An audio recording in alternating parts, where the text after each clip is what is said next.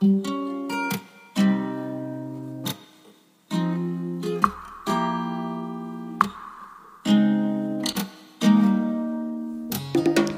家好，欢迎来到八万七千问。这是一档与大家一起探索命理学的节目。我们未来也将不定期的邀请不同的命理师来分享他们眼中的世界，希望在这里遇到更多同好者、同行者，与我们一起用更丰富的视角体悟世界，感受人生。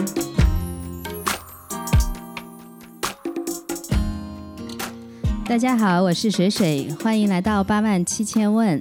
那今天我们有新的嘉宾参加哦，是我的师弟，然后珍珍跟大家打声招呼来啊！大家好，我是珍珍啊，是水水的小师弟。吴伟老师来声招呼，来，大家好，我是吴伟。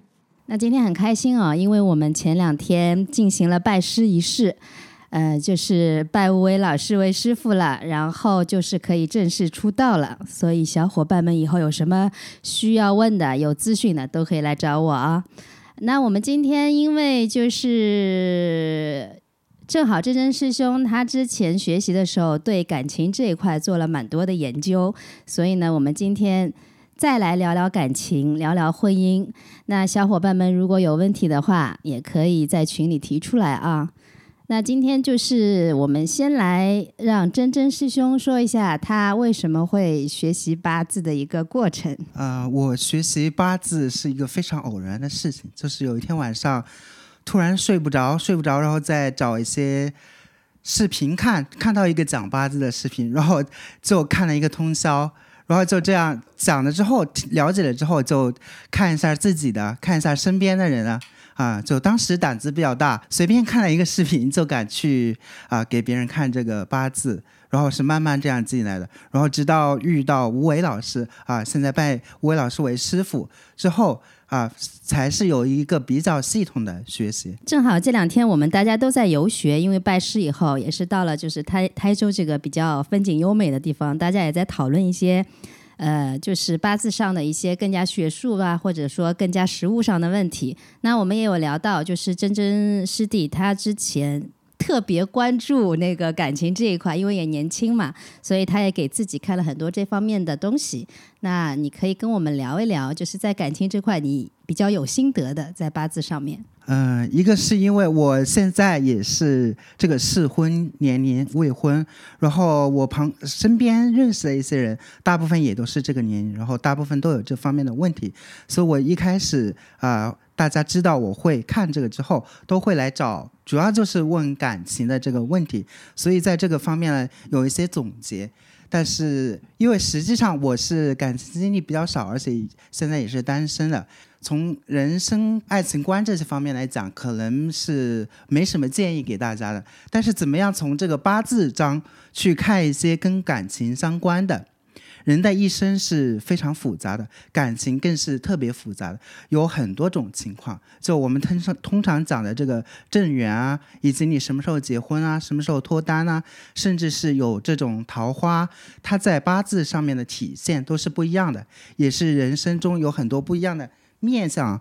就是呃，这个我们可以接下来一点一点的聊。好的，好的，那我们先来解决一个问题啊，就是我也是在实务当中经常会有小伙伴问我什么是正缘，那我什么时候可以遇到正缘？正缘的话，是不是就可以走到底的那种？这个吴伟老师来跟我们聊一聊什么叫正缘，我们命理师是怎么看待这个正缘的？所谓的正缘，那个啊，那个其实啊，我那个很想跟小伙伴们，我先抛一个观点啊。在我的那个逻辑里啊，所谓正缘啊，一开始啊，那个我们可能有几种认知。第一种，我的理解是不是那个结婚的对象是大家所谓这个叫正缘，这是一种解释啊。第二种解释，在我眼里，或者说是我爱的那个人，这是第二层含义。那第三种含义，说我们哪怕讲苦练，就是。得得到得不到能不能成，这是一个结果。但有时候我们在那个生活当中，我们一定会碰到说我爱他，他不爱我啊。那个好多小伙伴有时候也会问说我爱他，他不爱我咋办啊？那个我比较熟的，我我就两个字回答他凉拌啊。因为这个东西呢，当然我们如果从八字学理角度上讲，每一段感情，你们能开始或者说能持续多久，或者说它的结果是怎么样的，其实它都是比较有细分化的一个说法的，它不是一个单纯的我们讲。一个名词来定界定这个东西的啊，那么第二个啊，那个正好那个我们真真收徒了以后说，我也很想问他，站在年轻人的角度，可能他怎么理解“正缘”这个词儿？就是感情是有很多方面的，但是如果从这个子平八字的角度来讲，我们可以讲一个非常实际的问题，就是怎么样的一个流年是最适婚的流年？至于。其他方面的话，呃，怎么样是一个正缘的这种理解？我的人生还是比较浅薄的。我就从技术性比较强的角度上来讲，怎么样选一个非常适婚的流年来讲，这个是有非常简单的一个指标的。男生是以财为妻，那你如果原局大运流年遇到这种三合三会财的年份结婚。这个感情也会有一些，呃，就是可能也会有一些问题，但总的来说，它一定会是最适婚的一个流年。如果是在这样一个流年来结婚，即使原局婚姻并不是很好，那这一段婚姻也会是白头偕老的。那女生呢？呃，女生来讲，女生是以官杀为夫的。同样的，就是女生的命，如果是在大运流年加原局能够三合三会官杀。的情况下，在这样一个年份结婚，遇到的人来结婚的话，一定会是最适合结婚的一个流年。好的，那我来说说我对正缘的理解啊，可能我不从这个义理上面去讲，就是在我的概念里面，所谓正缘，这个人如果陪你走过一段，无论长久，然后你们在相处的过程当中，彼此给予彼此很多，相处的也非常愉快，最后因为一些外在的或者不得已的原因分手。但是也是好聚好散的，这个在我眼里也是正缘，所以可能大家对这个正缘的理解都不同，在问这个事情的时候，其实目的也不一样。就像真真刚刚说的，其实他在说的是正缘就是要结婚了嘛，结婚对象嘛，对吧？那这个可能从八字上面是可以看到一些指标的。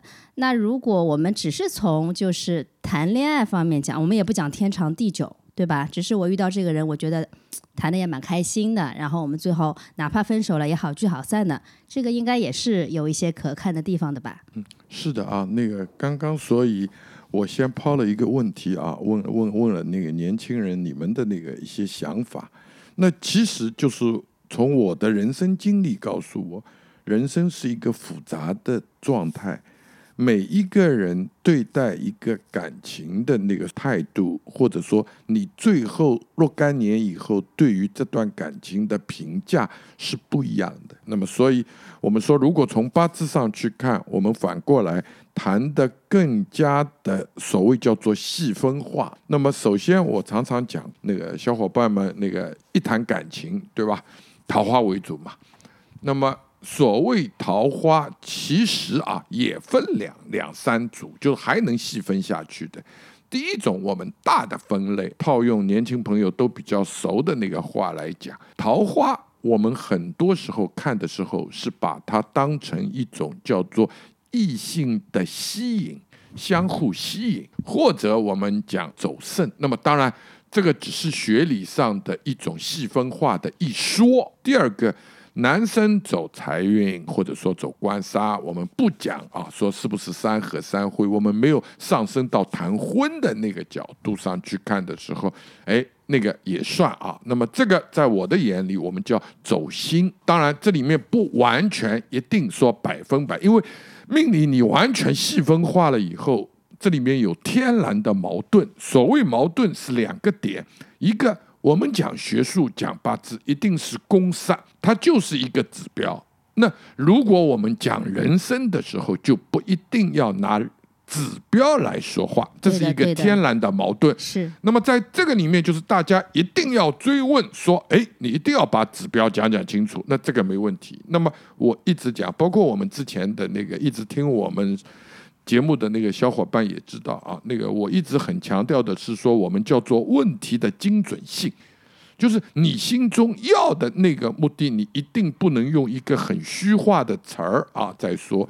那么昨天正好那个跟珍珍我们也在交谈的时候，有说，哎，你喜欢比如讲什么样的女生啊？哎，那么那个有时候啊，很多人包括昨天珍珍也回答我说，哎，我要气质好的女生。那我我就追问接下去的问题，那气质好这件事儿是一个很虚幻的一个一一个代表词儿，可能我理解的气质好和他理解的气质好，对吧？或者再换第三者来对理解的气质好不一样的。那如果我们要从一个所谓叫做学历也好，所谓深究也好，那还得继续继续问下去。那你眼中的气质好是什么样的？他具体反映在哪里？或者说这个人就是有一个明星范儿啊，站在他当中，他那个学识啊，侃侃而谈啊，我觉得这个叫气质好。可能有些男生觉得女生是站在那儿很亭亭玉立、挺温柔的，是气质好。甚至于说坐在那儿能默默的一直坐着的那种，哎，他也觉得那个气质好。所以气质好，你最后落下去那个点到底是什么？就是我们不能谈的飘，要不然谈指标是没意义的。对，所以正源也是一样的道理嘛。就是如果你真的想知道来问的时候，你的目的也要很清晰的。我就是来问我以后会结婚的对象，或者我就是来问我想谈一段比较开心的恋爱。对吧？或者我就是来问，哎，我下一次恋爱什么时候能够开始啊？那如果有针对性的话，可能我们也比较好回答嘛。那么，如果讲桃花，其实我们从命理师角度讲，分子午卯酉，那是子午卯酉对所谓日主这个天干它的五行的相生相克。那么，我们光讲桃花，那就是一个相生相克的一个关系啊。举个例子，子是水，对吧？那么，如果说你是土的日主，那是你克这个桃花。比如讲说，我们要开始一段感情的时候，哎，这个人来找你谈了一段恋爱。那么，在这个恋爱的过程当中，其实你是能够对男生而言，你是能操控他的。如果说将来说啊分手，那也不会闹得很不愉快。以此类推啊，那么如果你是有金的，有金是桃花的。那你如果说天干是木的，自己日主是木的小伙伴，那么像这种流年，你相对啊，如果说去开始一段恋情的时候，你就要注意一点了，因为这个是叫做桃花克你啊，金克木，那么这个就会造成一种现象，说在这段感情当中啊。你做不了主，比较被动。啊，比较被动。那么当然，如果我们去讲的更严重一点，甚至于说你是开始的一段所谓的苦恋，嗯，比较虐了，有可能。有点虐恋、苦恋之类的。最近也一直那个跟那个珍珍啊，包括我们水水啊，我一直在谈一些人生感悟啊，就是说在人的人的一生当中啊，尤其我们那些小伙伴，现在我们的客群也是比较喜欢八字的小伙伴。当大家拿到八字啊，就像珍珍讲的，最开始关心的都是自己的命啊，自己怎么样。但是你有时候看到一个啊，所谓坏的桃花也好啊，看到一段虐恋也好。你就会很担心，对吧？甚至于有些女生啊，胆小的女生说：“哎呀，这样不好，我睡不着觉了，对吧？”哦，明年讲我要虐恋啊，哎，那这个我咋这么苦啊？人家咋这么幸福啊？那边在抛狗粮啊，我这边马上要虐恋了，诸如此类啊，会有很多联想出来。但其实，在我眼里啊，我一直在讲一件事儿：八字学艺啊，一定要从事物的两面性去看的。那么，如果说你有人生经历的人，你往往会知道啊，当你有理想，当你有爱情，当你愿意为对方去，所谓我们讲凄美的爱情故事当中，为对方去抛弃一切去追求的时候，在当下的他是痛并快乐着的。对，这是第一个。第二个，可能当他在。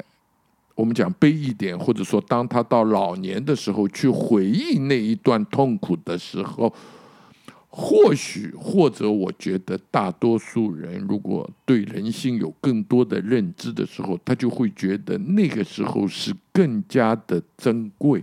对啊，就像我们一直讲的，爱情故事或者说爱情的主旋律能传几千年，或者说传世的那些经典的爱情故事当中，大都以凄美为标准的。对啊，这是人生的一种不圆满。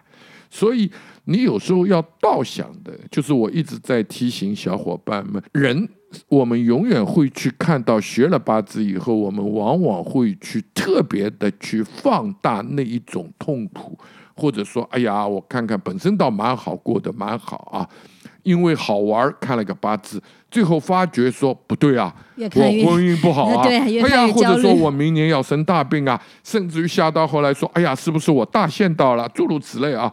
那么这是人性，首先我要讲，这是人性，这个很正常。呃，你我我们进入八字这个圈子都一样的，包括那天那个拜师的时候，呃，我们同门的很多师兄弟呃介介绍给珍珍他们的时候，我也讲，曾经那个我刚学的时候我就讲，说我们学八字。我们进门都是因为对人生有不停的思考或者困困惑惑啊，嗯我们才去学这个八字。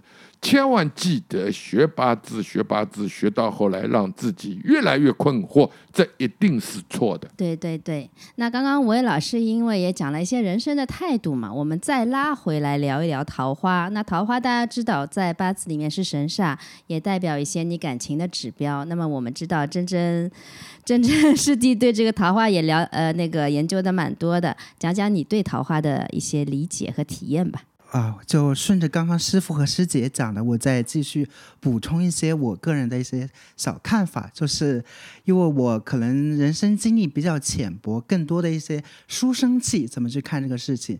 从八字的结构上来看，肯定是人生多苦，包括婚姻方面，每个人都会有自己。好的方面，不好的方面，一个人不管他的命运多好，他总有一些不好的方面。那么从书生气的角度来讲，八字里面有哪些能够体现婚姻啊、感情好的一方面？一般来讲，如果从神煞来讲，刚刚我讲的是选择如何选择一个好的适婚流年，是从一个非常实用的角度来讲。我们从理想化一点的角度，就是爱情美好的方面的来讲的话。第一个，首先要关注的神煞倒不是桃花，桃花我们口头语讲的桃花，在八字里面具体它是体现为一组神煞，是有多种相关的神煞的。其中第一个，比如说鸿雁，它更多的代表的一种美好的爱情，比如说一个年轻的少女。她在还没有还没有成年之前，她如果遇到这个鸿雁神煞，她就会有一个对爱情的向往。但是如果是要进入到我们讲的，就是你八字排盘排出来里面有个桃花的这个桃花，这个时候它才会有一些，比如说同居啊之类的关系。但是这个桃花来讲，反而我们觉得是不好的。这种桃花，它更多的指的是一种就是肉体方面的关系，一定会有一些后遗症的。另外。有关系的，就是大家比较关心的，经常看到一些红蓝天喜。这个对于结婚来说，更重要的是红蓝天喜，更多的是其他的好事儿，比如说生孩子之类的。红蓝这个神煞，如果是你在结婚那一年碰到，反而会是指你有一个好的婚姻红鸾对不对？红鸾，嗯，啊。红鸾，红鸾啊，我刚刚可能有一点点口音。啊，我们一生啊，从感情上来讲是有多方面的，呃，不仅仅是呃婚姻这样一些就是琐碎或者不好的事情啊。我看群里面大部分朋友是关心婚姻方面的，说多婚、二婚啊、三婚啊这种，啊，就是除了这些不好的焦点之外，就是我刚刚讲的，从结构上来讲，人生一定是有。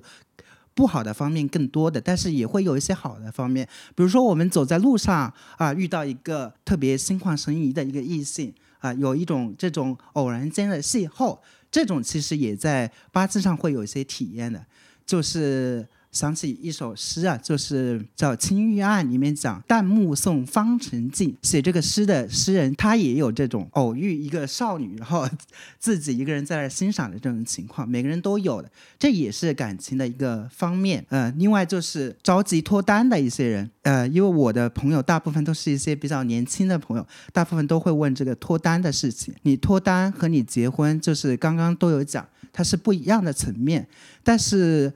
很多人就是讲要化解呀、要催桃花，就是我们刚刚讲的桃花反而是一种不好的现象，它一定会有一些小的后遗症的。但是如果是你想谈恋爱、脱单，这种是可以有一些非常简单的看法，就具体。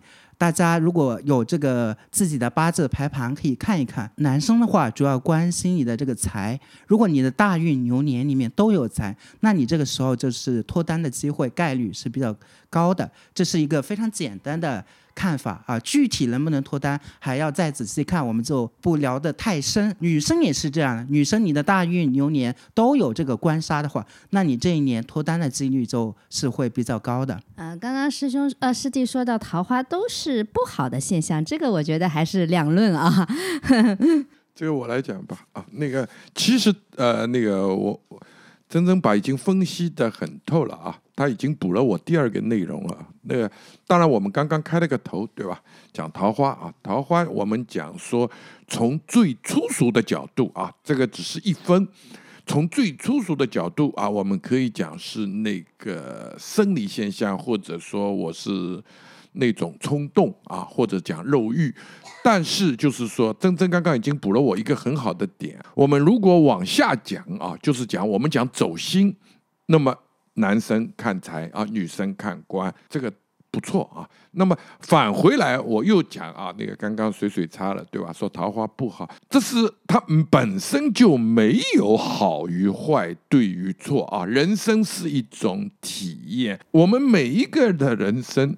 他最后买单的都是你自己，或者我们讲说，每一个人生的评价都是最终是对你自心的自己一个领悟。那这里面包含着种种的价值观、人生观，我们很很难啊。尤其我们以后都在走职业命理师这条路，就是我一直讲，职业命理师反而是要放空自己。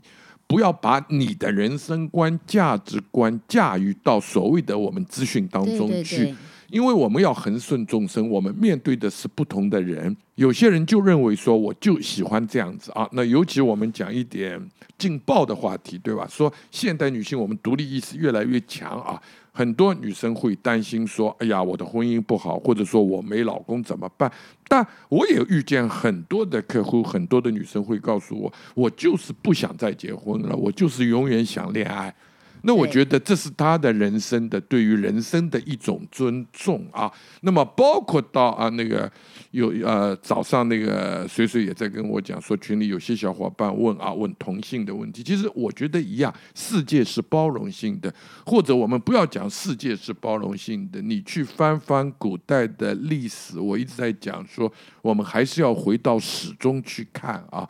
那么我们在古代的时候，其实我们讲在封建社会最严重的时候，其实这个现象一直是存在的。对，我们社会没有人对他避而不谈，只是说我们现在的这个几十年当中，可能看到的谈论的比较少，仅此而已。但在那么多年前，我们对他的这种认知，对人性的认知。包容、宽简、理解，或者说，我们就觉得说，这个是一个非常正常的一种现象论。所以，同性婚姻或者同性伴侣，其实也是从八字里面会有一点信息的，对吧？有有有有有有。这个这个，让我们真真讲啊。那个，我觉得说真真上一次也跟我个别在讨论这个，我觉得哎，也是一种蛮好的思路，是一种借鉴啊。那个真真身上确实像他自己表述的，他书生气很重，他一直会把很多问题去想的非常的具象啊。那当然，这不一定是一种标准答案啊。这个小伙。伙伴们，我也一直在讲，就我倡导的是说，我们可以通过不同的方法、不同的思考，因为从答案角度，如果我们从学术角度讲，我是需要足够的数据去做最后的一个论定。但是真正敢想，我觉得他的逻辑思维的这种想本身是值得肯定的。就是说，我们需要在一些。现实问题当中，因为我们现在都是年轻人的社会，所以我们需要解决大家一些现实当中你理解的一个东西。那在古书上，我们确确实实啊，跟大家也抱歉说，你你说我们讲现在有时候讲笑话，说我能不能当董事长啊？那我真告诉大家，从我们三明通会所有的古书上，每一条标准讲你能不能当董事长这件事儿。对吧？或者我们讲啊，我是不是同性啊？或者说，哎呀，我这个桃花说啊，讲我我的婚姻是不是那样啊，这样啊？那当然，我们在古代日常生活当中有些事儿是有有断语的啊，但现在都不是。那我也解决一个小伙伴们的新焦虑啊。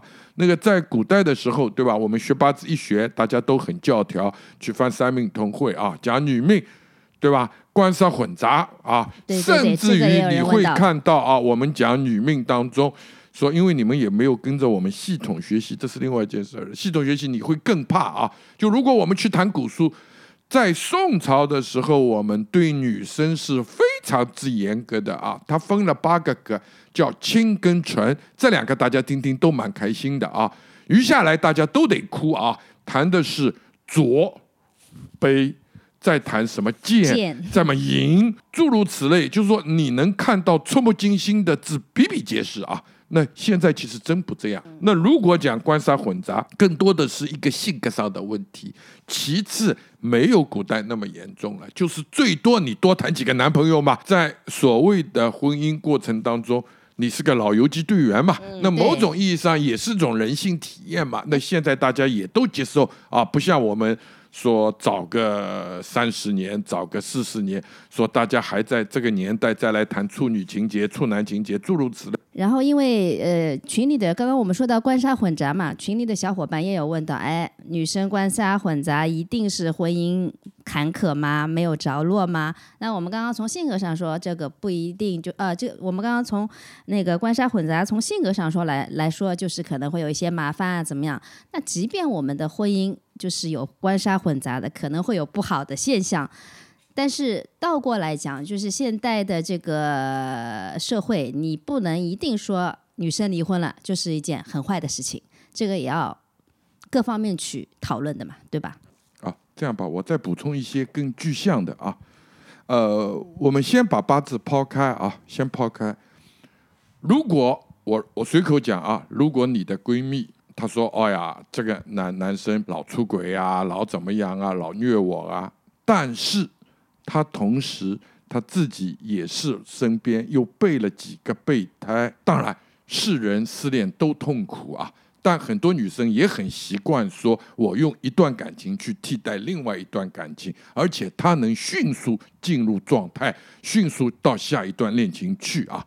那么这个我们在平时的案例当中，我倒是遇到的算是大多数啊。很多人女生反而会觉得说，哎。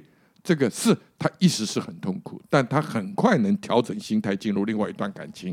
那么，相对如果说我们假设说另外一个女生说她碰到这个事情，她一个人要自责，很多时候困在这里面走不出来。那我反过来问小伙伴们，你觉得哪个反而更棒一点呢？那作为旁观者，或者说我们从另外一个视角去看这件事儿的时候，其实答案是不一样的。对，它本身没有对错好坏，很多事情其实都是人生的选择。说到底，那刚刚我们说到的同性伴侣和同性婚姻，其实呃，我们是抱着非常开放的态度去看待这些事情的。那以前的模型里面可能没有具体的针对这一条去讨论什么样的才是。那我们因为真真师弟也是在这个方面做了一些小的研究，可以跟大家分享一下。哪怕它不是最终的正确答案，但是它可能是一个参考的指标，是一种思考。啊，我就主要从这个技术层面 啊，做大家跟大家做一些简单的分享。首先就是，如果对这个有兴趣、有一些了解，但是了解不是特别多的这个朋友们，看到自己的八字之后，首先就是不要看到一些指标，就是会觉得有很多不好。一个是。关于感情方面，在古代的命理书，特别是对女命的角度来讲，它是带有很多当时那个时代的文化，而且这个命书都是男人写的，他对女命的描述啊，缺乏足够的基本尊重啊。我们先来讲这个啊同性的问题，就是群里面有一些朋友关心这个同性问题，这个在八字里面它是也是有一些有一些体现的，有很多人天生他生下来他的感情。的观念就是和，就是会有不同的。我们学命理最重要的一点就是，人各有命，每个人都是不同的，都是独特的。包括在感情、婚姻方面，就是如果是同性的话，在你出生的时候，你的基因就决定了，在你的八字架构里面就会有一些特征。比如说女生日主你是阳阳干日主，然后你又是阳干日主去合财，阳干日主带合的是正财，你的那个正财就是紧贴着你的，你本身这个官星又。在原主里面没有，或者是不太重、不太明显的这种情况下，女生阳干日主和正财的这种就会天然有这种同性爱这个倾向。男生也是，男生的阴干日主你去合正官，这个时候你的七星就是你这个财在原局没有或者是比较弱的这种情况下，你也是会天然。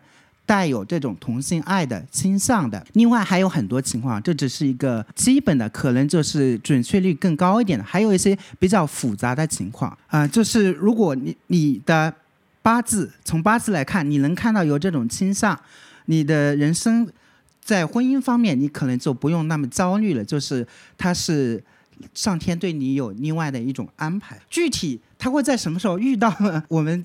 其实也是可以看到，就是在你的当你的这个结构和别人的不同，你八字天然不同的之后，你去看你什么时候能够脱单，什么时候遇到你的正缘，这个时候就是男生你就不是去看财了，你反而去要看这个官杀了；女生你就也不是去看官杀，而是要去看这个财了。另外，官杀混杂的问题，我讲一下，就是从具体次这个技术层面来讲，官杀混杂并不是一定会会有感情比较多，婚姻不好。首先，对女生来说，官杀是啥？官杀就是异性啊，你必须要有官杀，有官杀你才有异性缘。官杀有官又有杀，说明你的异性缘很好，什么样的男生你都能搞定啊。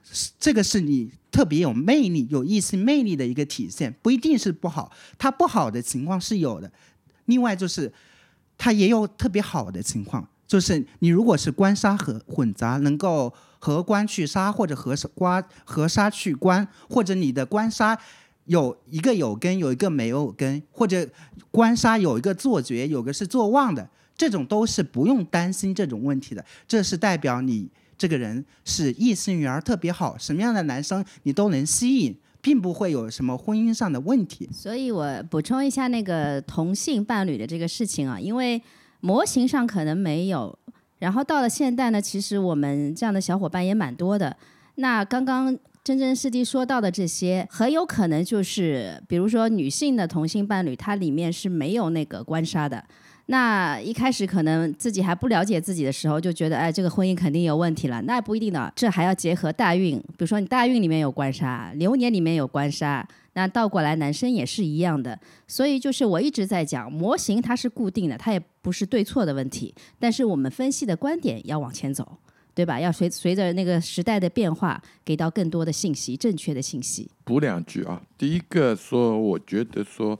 这样的讨论，我觉得非常有意义啊。那个，我们确实现在需要把素数的一些根源性的东西，大家放到一个明面上，大家去正面它、直视它，这个是我觉得非常有意义的一个事儿。第二个，很多命理，因为我们现在人情啊，我们现在有互联网，有各种的那个资讯特别的多。那么我们所有的问题，可能有很多我们当下的现实的具体的问题，我们在古书上是没有答案的。那我们确实需要像真真这种思考，就是说，哎，这个东西我们现在碰到了，有人问了，我们到底怎么样用一种方法去看啊？那么，当然，就像我前面那个跟大家描述的一个观点，说，其实这只是我们的一种思考。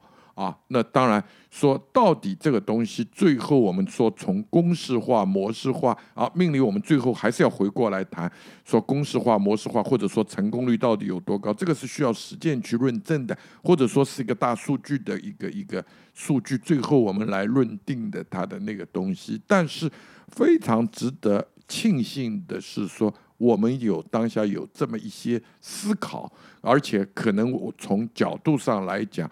还不是按照每一种固定的方式在思考，那这个我觉得非常有意义啊。对的，因为吴伟老师刚刚说的这个比如说同性啊什么的，这个我们需要一定的数据数据去积累。当然，当然八字本身它不是一个大数据的统计啊，但是这种比较个例的，我们肯定是需要一些数据去总结它的规律。这是一个专题啊，那个包括说那个前两天我们在那个游学过程当中也在讲，可能呃个每个人他有他个性化的思考，那他会可能在某一些的专项上面啊，那个做的更加的细致，那么。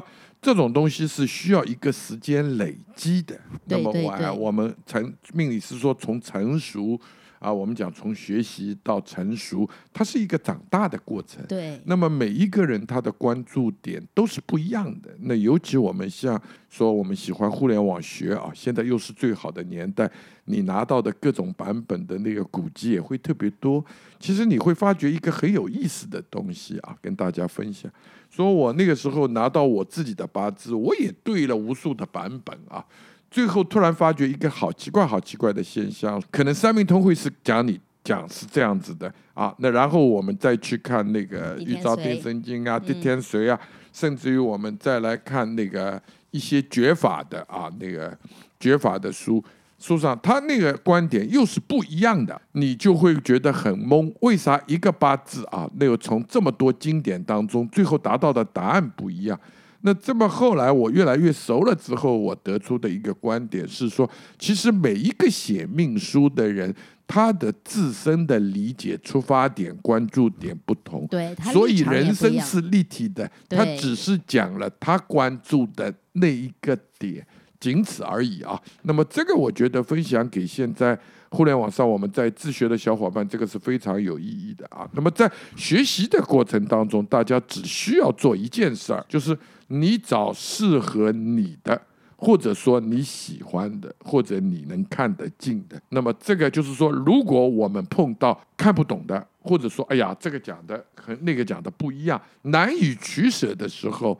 以我个人的经历上来讲，我是选择说八字，很多时候我们是在共性当中求不同，但是这句话反过来讲也对啊，大家在不同当中求相同，这是一种学习方法论或者说认知的一种。对，就是所有的书籍作者都有他写的他的背景。他的认知，他的立场，所以我们小伙伴一定不要去单一的看问题。就像我们刚刚说的，官杀混杂，女性婚姻一定不好，它有好有坏，这是肯定的。那接下来我们聊一个，呃，一些年轻伙伴真的非常一直感兴趣的问题：母胎 solo，就母胎单身的八字会有一些什么特点吗？就是因为有一些小伙伴可能他们，嗯，身边这样的朋友也很多，所以呢，就是这也是一个他们的困惑。这个我们交给真真师弟来。呃，关于母胎单身这个话题啊，我比较有发言权。啊，就是有些命它是会晚婚是更好的，就是你如果早婚的话，一定会有一些各种不好的事情啊，各种纠纷。这时候你就不用担心，你要看一下你的那个大运的走向。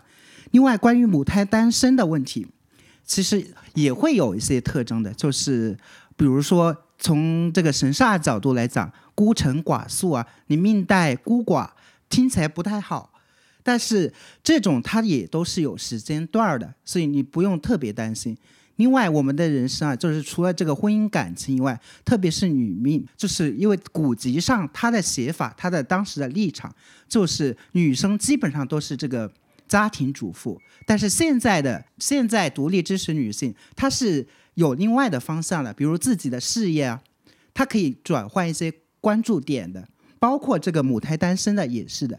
其实我们该来的时候，他到时间他自然就会来了。在没来之前，你就不用特别去焦虑这个问题，你可以去转换一些你人生的关注点，在不同的时间段，你去做不同的事情。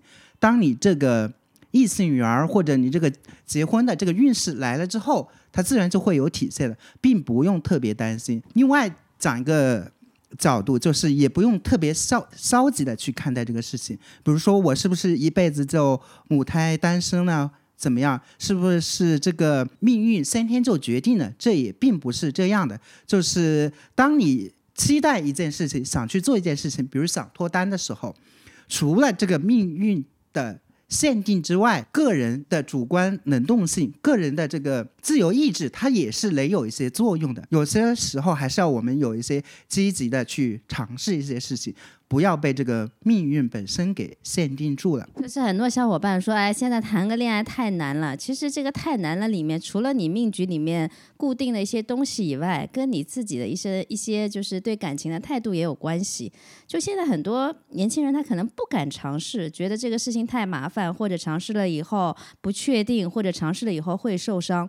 我是经常讲一句话的啦，就是你在生活里面要有勇气，你在爱情里面同样要勇气。就是哪怕这段。恋爱谈的不是很顺利，或者说谈的结果不好，你撞撞南墙又怎么了？就是趁你年轻的时候多体验一下，这个一定在你以后的人生经历中去看，不会是坏事情。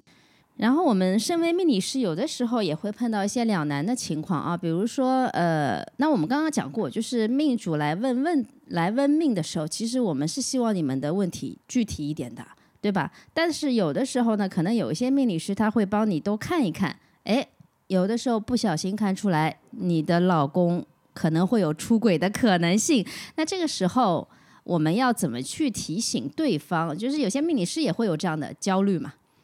嗯，这个这个其实是个很好的问题啊。那个这里面不光是命理师的问题啊，我觉得大家如果说是爱好者，你加很多群，你一定会发觉很有意思的。那个突然有一个。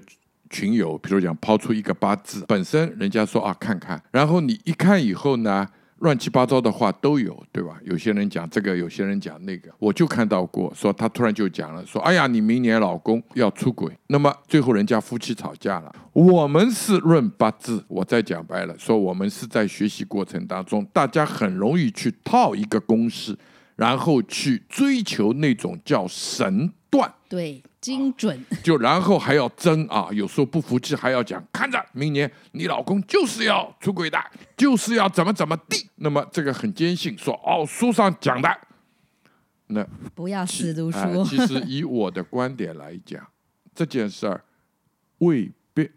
我遇见过很多的客户啊，说头上戴桃花，桃花背合，反正你讲法理好了，都对得上的。但是这一年。他没有啥，这个很多。那么原因是什么？就是我们一直在讲的，主观意志碰到了八字，我们讲命定了，但主观意志当中，你想的事儿不一样。就讲桃花，我们可以讲肉欲，也可以讲你的所谓的同事关系特别融洽，人缘好也是桃花，对，人缘好也是桃花。甚至于在古代女命当中讲，就是你有一手好的女红啊，特别心灵手巧，你能绣花，你能做荷包啊，你能那个啊，这个其实也叫桃花，女工对吧？啊，哎，对。那然后你再去想，这里面是所谓叫做起心动念。那么我反。讲说，如果我们讲三合财，对男生来讲不一定是女生哦，可能你是得财哦。对对对，那它本身就是有三四个选项啊，或者说我们更多的那个。那么就好比我们刚刚讲说讨论前面讨论单身的，我就插一句啊，在这里单身，那我也请问，单身如果讲是好还是不好，那是要看里面还有状态的。我被迫单身，那肯定是糟糕的嘛。那我主动选择单身呢？那这咋是问题呢？我们旁边人看着很急，哎呀，这个姑娘四十岁还不嫁人，五十岁还不嫁人，那个在那儿说我很开心，一个人快快乐乐的过我的小日子，对吧？甚至于有时候我们讲说，哎呀，看到这个女生说，哎呀，找了换了四个老公了，这个婚姻这么的不好，但。人家那儿觉得说我蛮好嘛，我追求爱情，这是我的人生，你有什么权利去评价呢？对。那么，就像我们刚刚讲的，你看到一个现象，首先不要急于的下一个断语断论。那作为我们命理师来讲，其实我一直讲，我们是面对的是一个客户的资讯，我们是解决问题。包括小伙伴把这个思想一定要融入到我们学八字的过程中来的啊！如果你今天开始学八字了，学了八字以后，你天天关心自己的八字，天天去看，天天对照着书，然后让你的日子过得越来越消沉，那我请告诉你，从今天开始你停止，不要去学了，这个是歧途这是你自自自自己制造焦虑了。啊！就你本身是世世上本无事啊，庸人自扰之。就是说，本身倒没啥事儿，你你一个人多了 n 个事出来，这个在逻辑上，或者说我们在讲学习目的上，本身是不存在的啊。那么第二件事情，真的是有外遇，完全都是真的，他也确实发生了，他也直接来问了。那么遇到我们怎么来理解？那首先我觉得说这是两件事儿，一个叫现象，这个就好比说啊，我出门摔了一跤，这肯定是不好的，疼的。但是这个世界有叫做什么因祸得福？或许说你用最低的成本啊，说站在女性角度说，哎，我看清楚了这个人他背叛了我，我是不是要离开？诸如此类。那么有没有结果是另外一件事儿，就是说他当时的心态是怎么解决的？这一个个都得要细分的来谈的，这个真的不像大家一直在讲的，说我碰到这个事儿，我到底那个。但如果你不把它拆开分了来谈，这个是没意义的。对，那么或我也看过很多的八字，举个例子说，婚姻是不好，哎，甚至于到了我们讲的叫离婚啊，很恶的那个地步，而且是吵得大家都不开心。但是我反过来讲，例子也很多，他因为离场婚。得财了啊，对吧？那么做命理师来讲，请小伙伴们真的认真思考我讲的这句话。那从这个流年来讲，到底算好还是不好呢？那说啊，我离个婚拿到一万，那小伙伴们异口同声的告诉我不好。不好。那请问说离个婚拿一亿呢？我不知道，换我我肯定觉得说超棒，这一年我牛到天上去了，对吗？对那人生是什么？是过程。对，那流年是感受。对，不能抛一个非常大的或者说非常空洞的东西，我们来讲这个，这个是讲不到点上去的。人生是地板上的，因为这个是其实讲了两件事情，一个是所有的指标，它可能应的事情不止一件，比如说比肩克财，你到底是破财呢，还是跟你老婆有什么问题呢，还是爸爸有什么问题呢？这个是都要具体看的。你问的越具体，其实这个答案可能会偏向于越精越精准。还有一个就是所有的指标都是正。反两面，你要辩证的去看待这些问题。那今天我们可能也是聊得比较长的时间了，也是回答了群里很多小伙伴的问题。那没有没有没有回答到的，我们可以在以后继续啊。嗯，那今天也是跟真真师弟跟 师傅聊得非常的开心。那我们今天就到这里，差不多结束了。呃，后续还有什么问题的话，我们继续好在评论区也好，在群里也好，我们有机会的话一定会给大家做解答的。那大家拜拜。好，大家拜拜。拜拜。永遠有一個吻未嘗，有些燭光未燃亮。若愛太苦，要落堂，吉他斷線亦無恙。To hug someone, to kiss someone, the best is yet to come.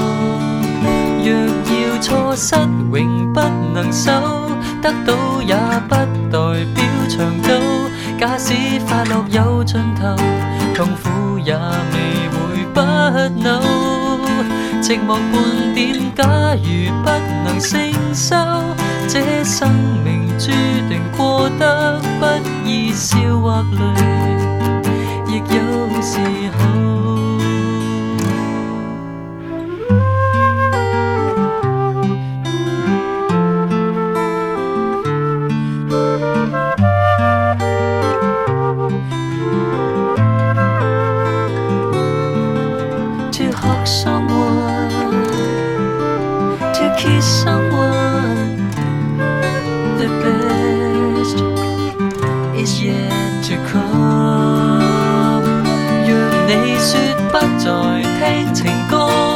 想再經歷這漩渦。